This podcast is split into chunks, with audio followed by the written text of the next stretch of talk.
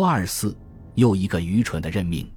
当第四次人民代表大会辩论达到高潮的时候，雷日科夫总理心脏病突发，于十二月二十五日住进了医院。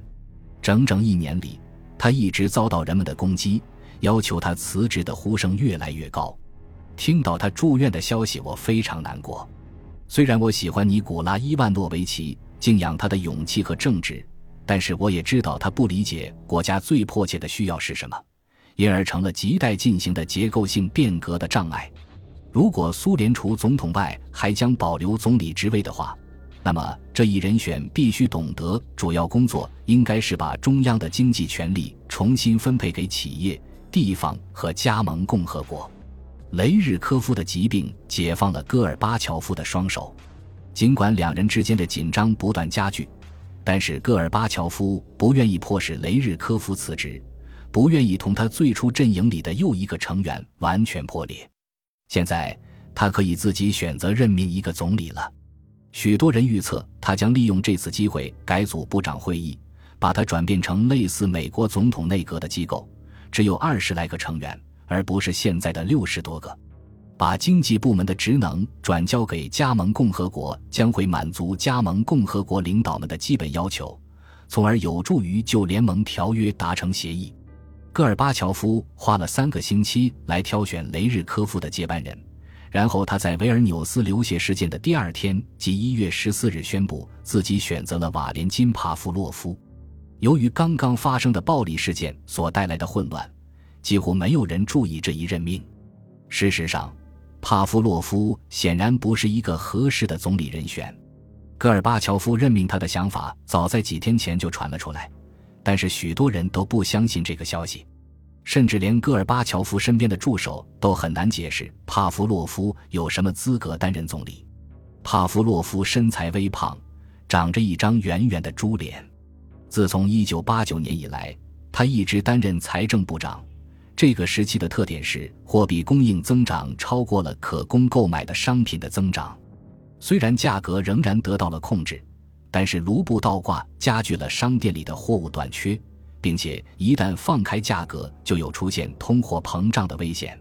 政府以外的观察家们认为，财政部长至少应该对这个局面负部分责任，因而他们很难理解为什么会挑选他晋升，特别是在这个经济混乱日益严重的时刻。我在一年前曾经见过他，当时我是为了安排他对美国的访问而去拜访他的。他当时给我的印象是古怪、不太严肃。不仅如此，他的行为中还有一些傲慢自大的成分。我们正在试图为他选定访美的时间。与他同行的还有苏联国家银行行长维克多·格拉什琴科。我曾经同格拉什琴科讨论过时间问题，但是得到的答复是我们建议的所有时间对他都不合适。当我把这事告诉帕夫洛夫的时候，他拿起电话。找到了格拉什琴科，当着我的面命令他改变他的日程，必须在他曾经尽量避免的日子里出访。帕夫洛夫这样做的唯一理由，似乎就是向我显示他对国家银行行长拥有权威。有时候他的观点看上去非常古怪，以至于我怀疑他是不是在开玩笑。然而随后的发展往往证明他是认真的。例如，在他被任命为总理的前三天。即一月十一日，他应邀来到斯帕索别墅与我们共进午餐。在餐桌上，他嘲笑卢布倒挂的提法，估计市面上只有二百五十亿卢布而已。我认识的大多数经济学家都认为发行的卢布数量有一千亿甚至更多。鉴于印钞机过度使用的问题出现在他担任财政部长期间，他采取辩护的态度是可以理解的。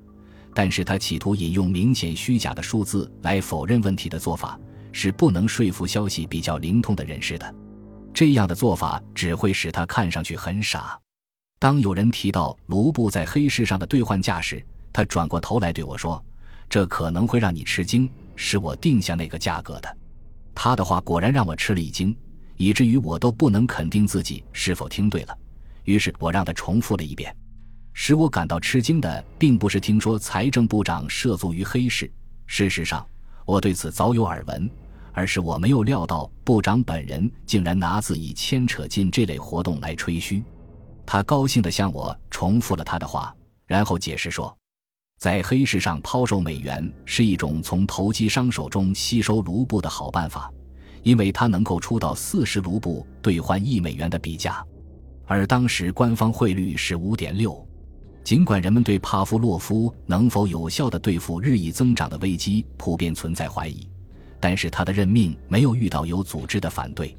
最高苏维埃以压倒多数确认了对他的提名。几个星期后，新的总统内阁宣告成立了。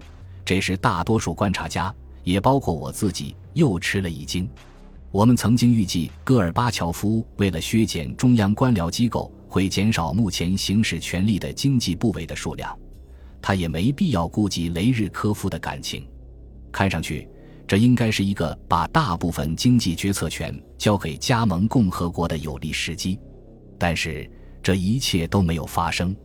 当公布内阁各部和各国家委员会（事实上也是部，只是名字不同罢了）的名单时，看上去部委的数目非但没有减少，反而还有所增加。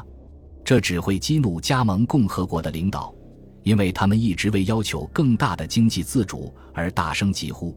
而戈尔巴乔夫也多次做过许诺，直到三月份，戈尔巴乔夫才最终任命一个安全委员会来取代消亡的总统委员会。实际上，由于职务的原因，有些人成为了这个机构的当然成员：副总统、总理、国防部长、内务部长、外交部长和克格勃主席。除了这些当然的人选以外，戈尔巴乔夫往整个名单里额外增加了三个人。叶夫根尼普里马科夫、瓦季姆巴卡金以及他的参谋长瓦列里波尔金。当对名单进行投票时，最高苏维埃通过了其他人选，但是不同意普里马科夫和波尔金。戈尔巴乔夫坚持要进行第二轮投票，于是这一次普里马科夫勉强获得了通过，而波尔金是在第三轮投票中才得到多数通过的。我问最高苏维埃的几名代表。为什么立法机关两次拒绝同意普遍认为非常接近戈尔巴乔夫的波尔金？